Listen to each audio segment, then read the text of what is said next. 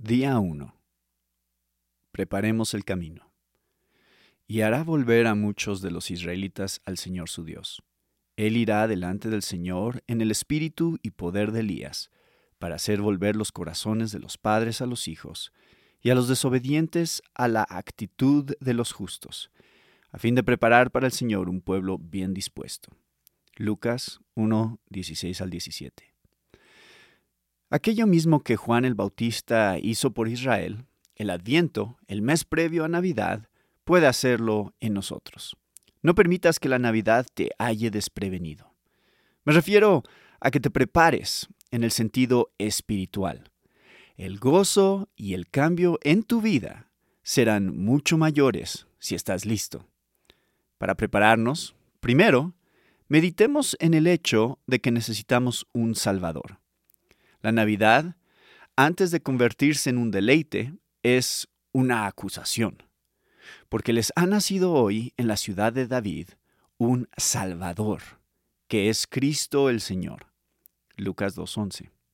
Si no necesitas un Salvador, no necesitas la Navidad. La Navidad no tendrá el efecto deseado en nosotros, a menos que nos sintamos desesperados por nuestra necesidad de un Salvador.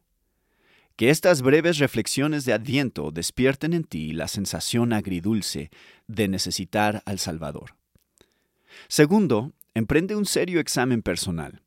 El Adviento es a la Navidad lo que la Cuaresma es a la Pascua. Escudriñame, oh Dios, y conoce mi corazón. Pruébame y conoce mis inquietudes, y ve si hay en mí camino malo, y guíame en el camino eterno. Salmo 139, 23 al 24. Que cada uno le prepare morada, limpiando su corazón. Tercero, crea en tu hogar un clima de expectativa y entusiasmo enfocado en Dios, en especial para los niños. Si estás entusiasmado con Cristo, ellos también lo estarán. Si solo puedes generar entusiasmo respecto de la Navidad valiéndote de bienes materiales, ¿Cómo provocarás en los niños sed de Dios? Concentra toda tu imaginación en hacer que la fascinación por la llegada del rey se vuelva tangible para los niños. Cuarto, invierte más tiempo en la lectura de las escrituras y memoriza los pasajes más importantes. ¿No es mi palabra como fuego? declara el Señor. Jeremías 23, 29 reunámonos alrededor de esa llama en esta temporada previa a la Navidad. Es cálida y destella con los colores de la gracia. Es sanidad para miles de heridas. Es luz para las noches oscuras.